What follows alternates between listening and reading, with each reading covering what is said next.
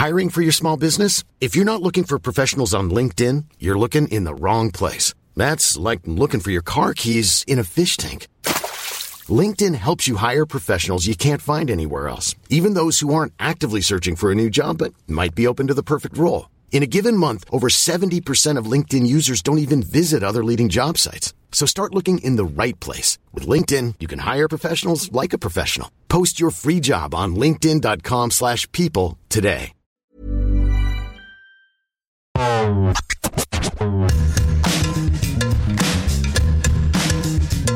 Salut à toutes et à tous, bienvenue dans Mercredi Mercato, je suis Arthur Merle. Salut, bienvenue à tous, je suis Martin Mosnier, moi aussi journaliste à Eurosport comme Arthur. Euh, ça me fait plaisir de te retrouver Arthur, ta bonne mine. T'es parti en vacances un petit peu ou pas du tout? Alors, je joue tout sur l'éclairage pour être honnête avec toi parce que sans ces petits artifices, je suis très très blanc. J'ai grandement besoin de vacances contrairement à toi qui est, euh, je vois, avec un teint allé.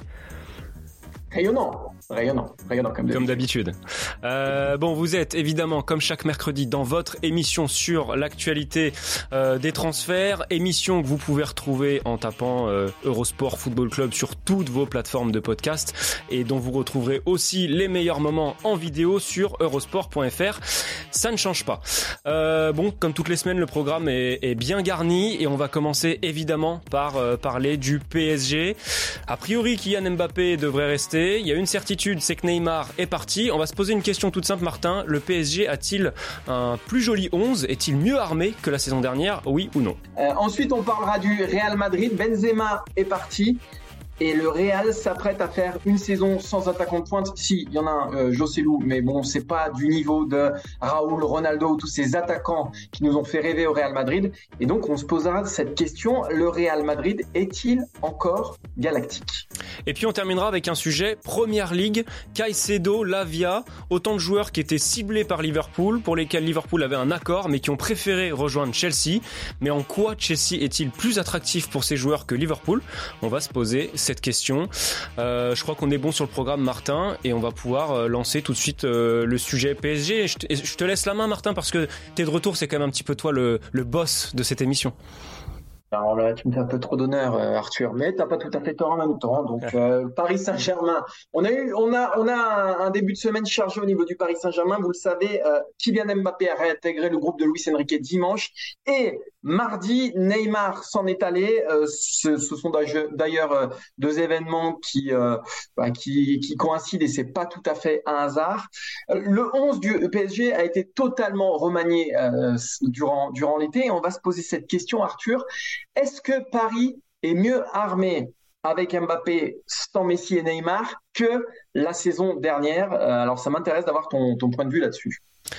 Alors, ce qui est intéressant, si on prend l'effectif le, dans sa globalité, c'est que j'ai quand même le sentiment que le PSG, en, en rapport quantité-qualité, est mieux armé que la saison dernière. Euh, tous les postes sont doublés. On a même des profils un petit peu euh, polyvalents comme euh, Lee Kangin, comme bah, Danilo qui était déjà un joueur de l'effectif la saison dernière, mais pas mal de profils quand même polyvalents, capables de jouer à plusieurs postes, s'adapter à plusieurs systèmes aussi. Donc là-dessus, oui.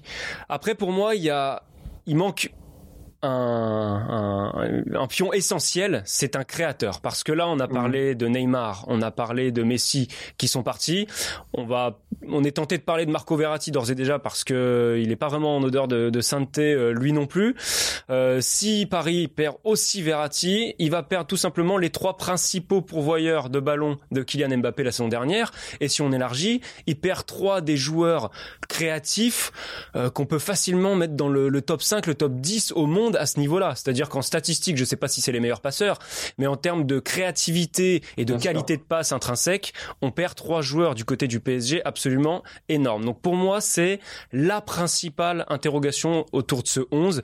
Euh, un manque de créateurs et c'est pour moi l'enjeu principal de la suite du mercato. Je sais pas ce que t'en penses, Martin.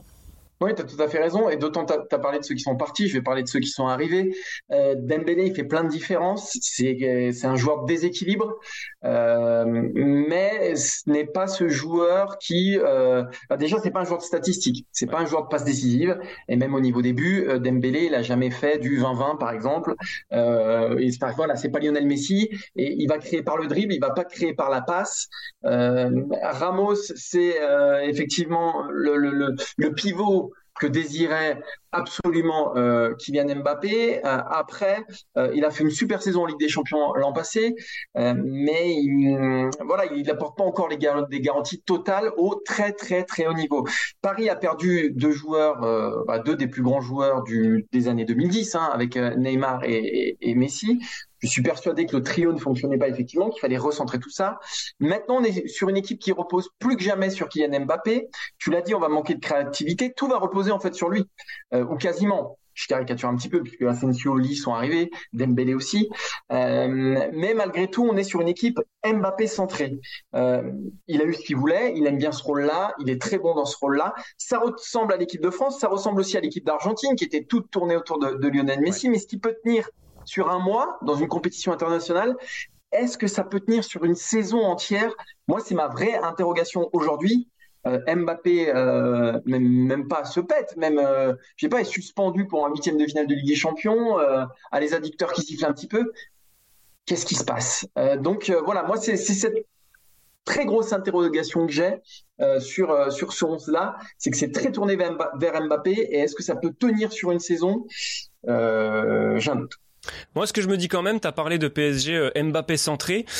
J'ai l'impression qu'on va être aussi sur un PSG un peu plus Luis Enrique centré qu'on était Christophe Galtier centré. Moi, c'est ah ce, qui, ah bah c'est, ce qui me rassure un petit peu plus euh, quand je regarde la, dépendance aux individualités, c'est qu'en fait, bon, si Mbappé n'est pas là, évidemment, euh, bah, bah si Mbappé n'est pas là, c'est PSG Lorient en fait. Voilà, exactement. Il y a plus de génie. Sauf qu'il y a quand même une variable, euh, c'est Ousmane Dembélé qui va être là et mm. potentiellement encore une recrue supplémentaire euh, à venir. Donc je me dis quand même que même sans sa star, euh, le PSG aura peut-être plus de certitude collective, plus de schémas presque intégrés parce que moi ce qui est, ce qui m'a agréablement surpris, c'est qu'on a vu des choses assez claires collectivement pour un temps de préparation finalement assez réduit. Louis Enrique, il est pas là depuis très longtemps. Il a fait la préparation. PSG Lorient, ça manquait d'un finisseur, ça manquait un peu de génie dans les 30 derniers mètres, mais collectivement, j'ai vu des choses moi que j'ai trouvé encourageantes. Donc c'est ça qui me qui me rassure un petit peu et sur les remplaçants, je trouve mais j'en reviens à ce que je disais au tout début, bah l'effectif est plus garni parce que pour moi, un Gonzalo Ramos même si c'est pas encore le top niveau, ça apporte plus de garantie qu'un euh, Kylian Mbappé qu'un pardon, pas qu'un Kylian Mbappé mais qu'un Hugo Kitike. Et peut-être qu'un Marco Asensio même si je suis loin d'être le, le principal fan de Marco Asensio, apporte aussi un peu plus plus de garantie que Carlos Soler, parce que de toute façon c'est difficile d'apporter moins que Carlos Soler la saison dernière. On n'est pas à l'abri de la bonne surprise Lee Kangin non plus, qui a été plutôt pas mal contre l'Orient. Donc il y a quelques indices qui me font penser que oui, le PSG sera toujours autant dépendant en termes de génie euh, de Kylian Mbappé, un peu sur le schéma de la saison dernière où il y avait euh, Messi et Neymar en plus, mais sans lui, on sera quand même sur, on aura moyen de compenser ça collectivement du côté de Paris. Ouais, parce que euh, l'an dernier, il pouvait compenser avec Messi et Neymar, euh, même si Neymar a très peu joué sans Mbappé puisqu'il s'est vite pété, mais tu sentais que dans cette équipe-là, s'il n'y avait pas Mbappé, tu pouvais compenser dans le génie créatif avec ces deux-là. Effectivement, là, tu l'auras plus. Mais effectivement, face à Lorient, euh, je crois qu'il y a plus de 1000 passes. il y a, et, je crois que c'est une première en Ligue 1 depuis depuis depuis 25 ans. il y a très peu d'occasions concédées et au milieu c'est très costaud. Après c'est pareil, le milieu sur lequel Paris part à l'instant T, parce qu'il y a peut-être quelqu'un qui va arriver, mais à l'instant T, c'est euh, Zahir Emery, Ugarte, euh, Vitinha. C'est un peu pareil, c'est-à-dire que euh, on doute très bien, Ugarte, il a fait une super première contre contre Lorient. Mon Vitinha, j'attends quand même de voir parce qu'il reste sur une saison très très moyenne. Mais tu vois, ça manque d'un Gundogan, d'un Rodri, d'un Modric, d'un Kimmich, d'un peu d'épaisseur, quoi. Euh, moi, je te parle pas de la Ligue 1, je te parle de la Ligue des Champions. Et, et, et je trouve que voilà, c'est quand on regarde ce 11 là, euh, on se dit oui, effectivement, c'est cohérent. Euh, en plus, avec Luis Enrique sur le banc, au moins il va y avoir une, de la personnalité, au moins un projet, une direction, quelque chose, ce qu'il n'y a pas eu quand même depuis un certain temps au Paris Saint-Germain. Mais ça manque encore peut-être encore euh, d'un peu d'épaisseur, quoi. Ouais, on va on va attendre d'avoir euh, potentiellement une belle surprise parce qu'en plus le PSG c'est c'est dégagé euh, bah, des liquidités là euh, et puis et puis de la masse salariale.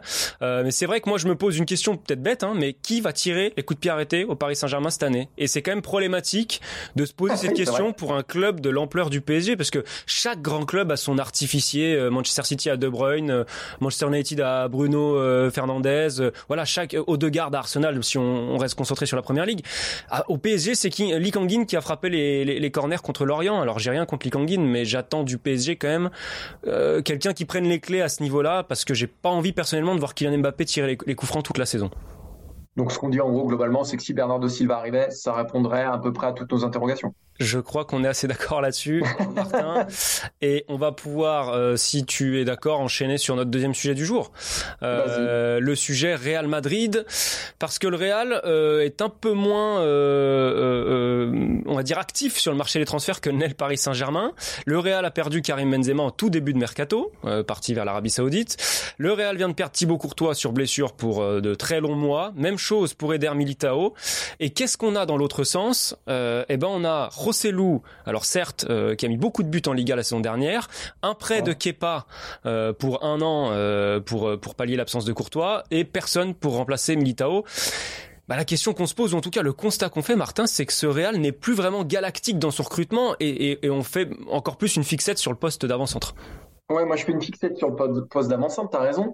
donc depuis 2010, les numéros 9 qui sont arrivés au, Real Madrid, euh, tu viens d'en parler, Luka Jovic, qui à mon avis euh, est l'accident industriel qui explique peut-être dans quelle situation, dans, la situation dans laquelle on est aujourd'hui, parce que ça devait être lui le successeur. C'est en tout cas comme ça qu'il avait été identifié.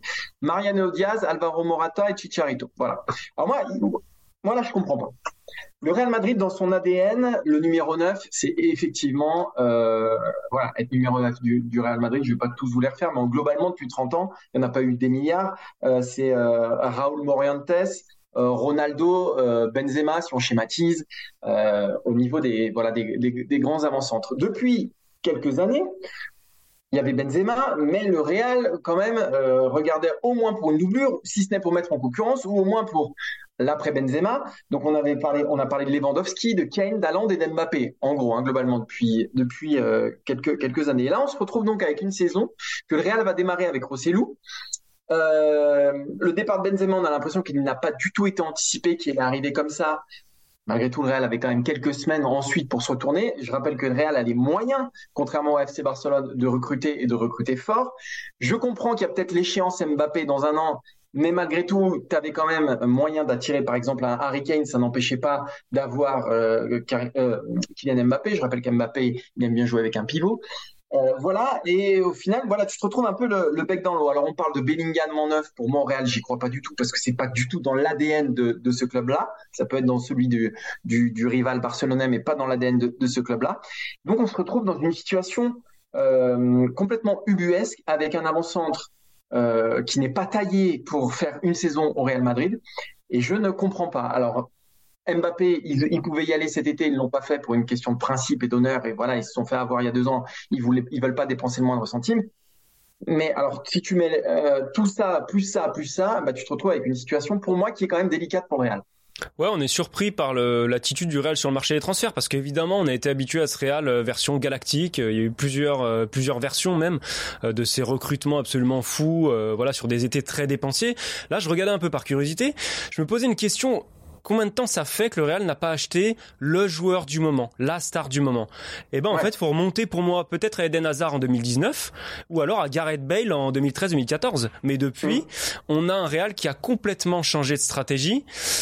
Et en fait, là où je la trouve cohérente euh, sur tous les postes, sauf celui d'attaquant, c'est qu'il y a un projet, on le sent, qui a évolué. Alors ça nous surprend, mais on a un projet qui a évolué sur le moyen terme. Là où on avait un Real qui était dans euh, le recrutement court terme, gagné tout de suite, là on a un Real clairement qui avec les Chouameni, les Kamavinga, les Valverde, les Bellingham, construit pour être une, une formation dominante. Mais même Vinicius, même Rodrigo, Exactement. même Militao, ça répondait à, cette logique. Sur les années à venir. Mais euh, c'est pas pour autant que c'est pas surprenant ce qui se passe devant, parce que effectivement, bah, en fait, faut pas minimiser euh, l'impact du, du, fantôme de Kylian Mbappé, euh, parce que le Real d'il y a quelques années, on l'a dit euh, en préambule, euh, il, il, dépensait 65 millions d'euros sur Luka Jovic. Donc en quoi le dossier Kane ou le dossier Haaland ne serait pas déjà réglé par le Real Madrid?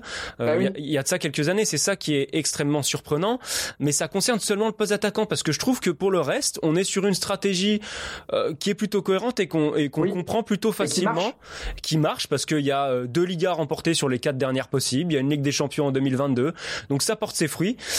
Mais on se retrouve quand même avec un Real extrêmement court au poste d'attaquant et qui, bah, du coup, a du mal quand même à tenir sur la durée. Et on voit parfois des compositions d'équipe quand on arrive au milieu fin de saison un peu particulières, quoi. Donc c'est en ça que le Real a changé. Mais pour illustrer ton propos, euh, le Real n'a recruté que trois joueurs au-dessus de 50 millions d'euros depuis euh, 10 ans.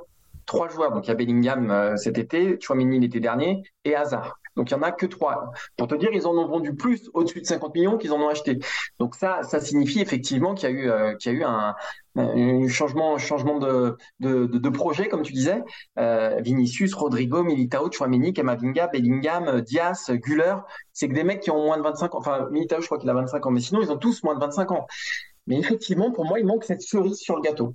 Euh, il manque, et tu parlais du fantôme Mbappé, je pense que le Real s'expose justement à, à, à, ce syndrome du fantôme Mbappé pendant, pendant un an. Parce que qui va marquer des buts? Alors, il y a Vinicius, ok. Euh, Vinicius, est-ce que c'est un joueur à 30 buts? Est-ce que c'est un joueur à 30 buts par saison? Ah, Pas encore, en tout cas. Pas encore. Euh, donc, euh, qui, qui, va le faire? Qui va marquer ces 30 buts? Est-ce que tu peux, est-ce que tu peux euh, être le Real Madrid, euh, rentrer dans les clous de tes ambitions qui sont les tiennes, et le Real Madrid, c'est toujours les mêmes, c'est-à-dire tout gagner en ayant aucun joueur euh, à 30 buts ou plus, non. Donc c'est une vraie interrogation. Bah là, tu changes tout en fait. Tu changes même, euh, tu changes l'ADN du Real dans le jeu, je pense, et tu changes le, le système même. T'es plus dans le 4-3-3 un peu classique qu'on voit souvent Ouais. ou le 4-2-3-1. Tu passes pour l'instant dans une espèce de 4-4-2 losange où Vinicius et Rodrigo sont plus vraiment des ailiers, plus vraiment des attaquants. Donc t'es un petit peu dans le flou. Et ce qui est choquant, c'est que jusqu'à la saison dernière, on se posait une question qui va enfin être la doublure de Karim Benzema? Cette année, on se demande qui va être l'attaquant titulaire. Donc euh, on a même reculé d'un cran avec le, le, le seul Rossellou qui a été acheté parce qu'il a mis beaucoup de buts, mais qui pour l'instant euh, n'est absolument pas un titulaire, j'ai l'impression, dans l'esprit de Carlo Ancelotti.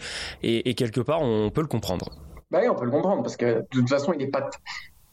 Il n'a pas le CV pour être titulaire au Real Madrid à ce poste-là. Il a le CV parfait pour être euh, pour être la doublure. Et tu parlais de Rodrigo et Vinicius. Je trouve ça dommage en plus de les pas de les dénaturer, mais disons qu'ils ont explosé à ces postes-là.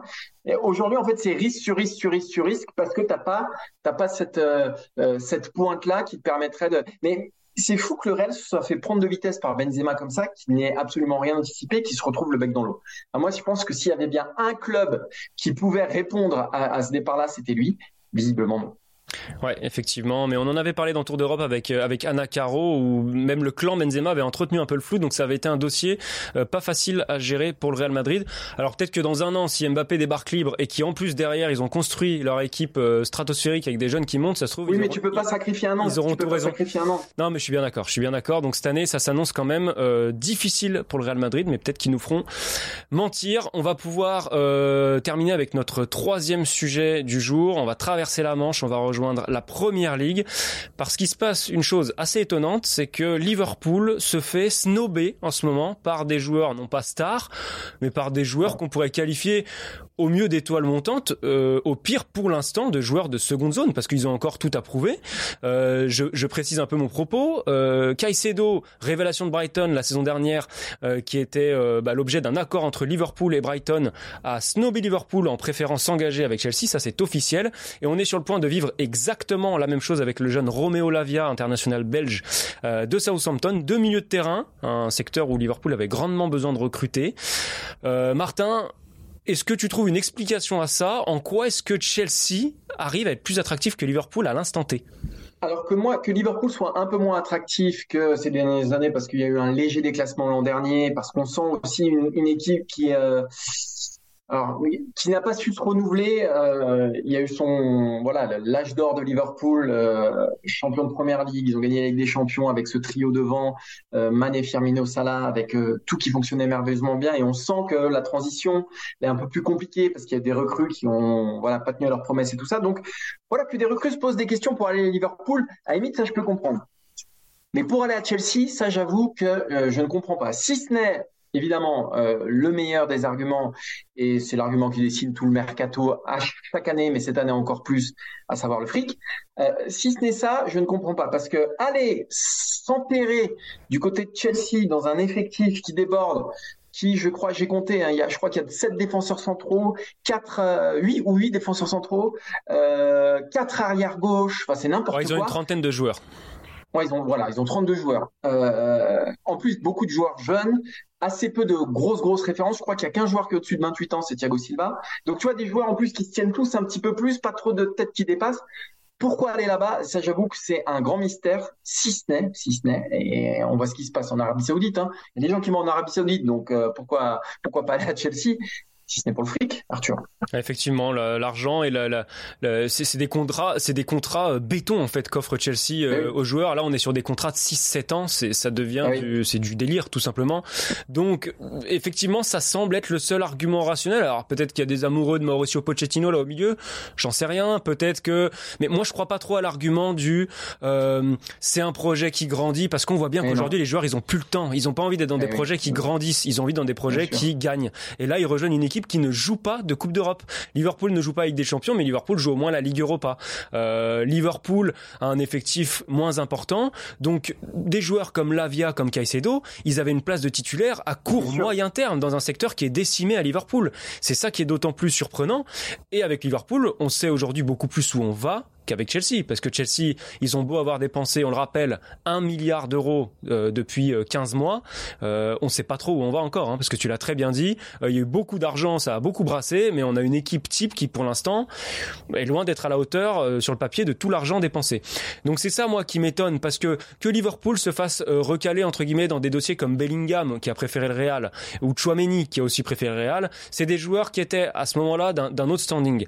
Mais là, on parle de joueurs... c'est le Real en face aussi. Exactement. Là, on parle de joueurs euh, qui ont quand même beaucoup moins de références et qui s'en vont pour un club qui n'est sur le papier pas forcément plus attractif. Donc euh, on est sur quelque chose de, de, de très étonnant. Et il y a autre chose qui m'étonnait, c'est que euh, j'ai cru lire dans le Times en Angleterre que Michael Hollis, donc l'ailier droit de Crystal Palace, lui est plutôt proche de rejoindre Chelsea, encore un jeune qui est proche de rejoindre Chelsea, et que lui a recalé pour le coup Manchester City et Pep Guardiola.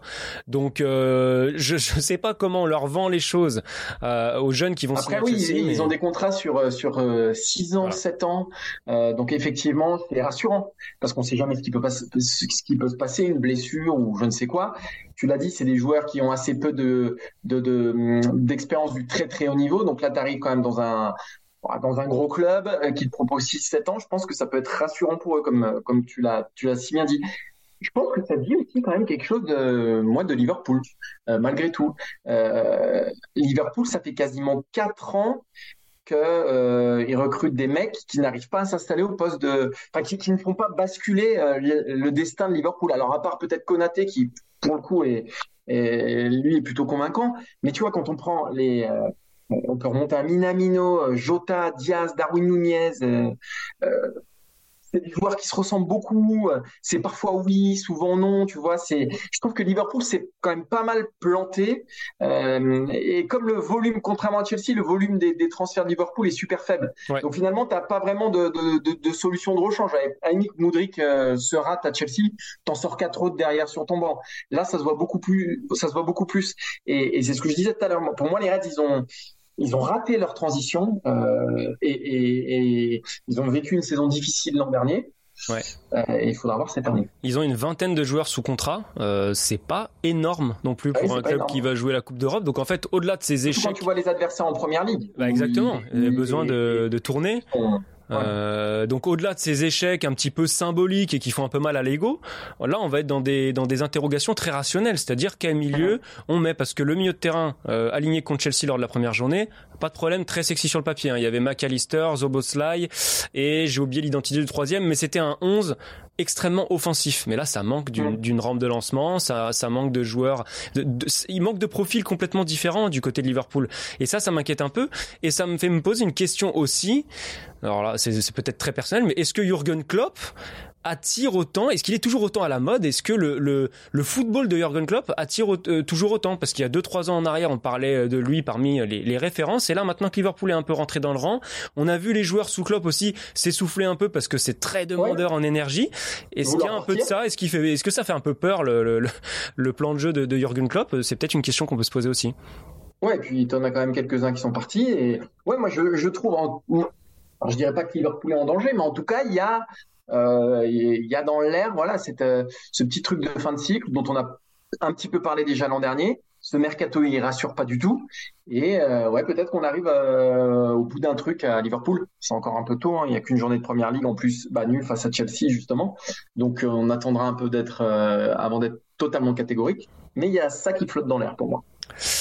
Euh, bon, il reste 15 jours de mercato. On a le temps de voir encore beaucoup de choses s'activer. On sera encore là pour en parler euh, dans mercredi mercato sur Eurosport, évidemment. Euh, Martin, on va déjà être obligé de se quitter. En plus, il y a pas de, il y a pas de merca quiz, toujours pas, parce que bah Quentin. Non, c'est toi, t'as dit, je veux pas jouer contre Martin. c'est surtout, c'est surtout Quentin hein. Guichard qui veut pas revenir de vacances.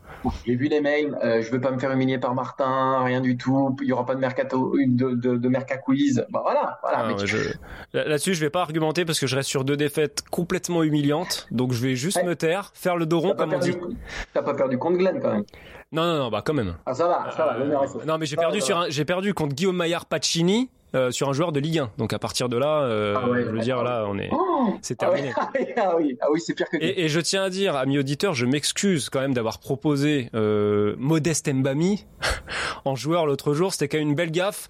Je préfère l'assumer et revenir là-dessus. Ah ouais, toi tu reviens dessus, carrément. Parce que parce que c'est vrai que citer Modeste Mbami dans le dans le Merca Quiz, paix à son âme, c'était bon une, belle une belle bêtise, une belle bourde. Donc ça dit beaucoup de mon niveau euh, dans le Merca Quiz de, de cet été. J'en ai gagné un, mais bon, je vais je vais me faire euh, tout petit. Bon, peut-être mieux pas qu'on en ait du coup. Si c'est pour faire des boulettes comme ça toutes les semaines, à un moment donné, on, va arrêter les, Je crois aussi. les frais. Je crois aussi, on va arrêter les frais et on va conclure cette émission. Merci beaucoup Martin, euh, grand plaisir de te retrouver dans Mercredi Mercato. Merci à vous, amis auditeurs. Je le rappelle une nouvelle fois, vous pouvez retrouver Mercredi Mercato sur toutes vos plateformes de podcast en tapant Eurosport Football Club. Euh, et puis bien sûr sur eurosport.fr, vous aurez les meilleurs moments de l'émission en vidéo. Euh, on remercie aussi Alban Ducardonnet à la réalisation et Marco Popovic pour les Et on se retrouve la semaine prochaine pour une nouvelle émission de mercredi Mercato. Salut à tous. Ciao.